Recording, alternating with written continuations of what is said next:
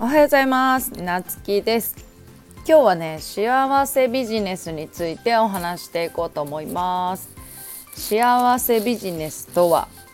えっ、ー、と今作った言葉なんだけど人を幸せにする仕事っていいなっていうのをねすごい感じたんだよね。えっ、ー、と昨日えっ、ー、とまあ立て続けにあの個別のコンサルをしててまあなんか一人の方はあの NPO 法人を立ち上げてねその自分のビジネスで。でまあやっぱり誰かをサポートする仕事。でまたそのサポートする人を増やすっていうね活動みたいな感じでなんかその方のねなんかその仕事とか人に対する思いとかを聞いていくとなんかやっぱり応援したいなとかなんかすごい人をねしこれが広まったらすごいいろんな人を幸せにできるんだろうなとかなんかこの想像が膨らむ。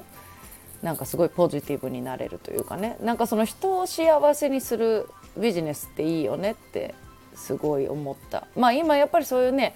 キラキラ女性とかも増えてるんで人を幸せにするみたいなとかも多いけどあのやっぱり明確にねこれをあのサポートして幸せにこういう人を幸せにしたいみたいなね思いとかをやっぱりなんか聞くのってすごいいいなって思ってまああの他のね他に話した方でも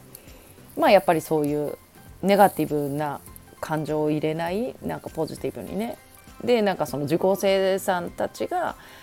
その2回3回ってセッションを重ねるうちにすごいポジティブにねあのなれるんですってもう悩みがなくなりましたって23ヶ月後にはね言えるぐらいポジティブになれるような講座っていうのをされててねなんかそういう人の幸せな話聞くっていいよねってすごい思った。まあ幸せの話っていうかそういうね明るい前向きな話人をサポートして誰かを幸せな気持ちにさせたっていう話を聞いてまたそれを聞いた私も幸せになれるし、うん、また私がこうやって話すことによって誰かが幸せな気持ちに、ね、なってくれるかもしれないし、うん、でやっぱりこれからはね絶対に幸せビジネスだなって思うんよね。誰かを幸せにする仕事。誰かに応援される仕事。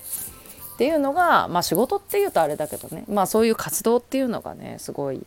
いいんじゃないのかなって思ってます。うん、で今日は幸せな気持ちで一日過ごそうと思ってます。ということでまたお会いしましょう。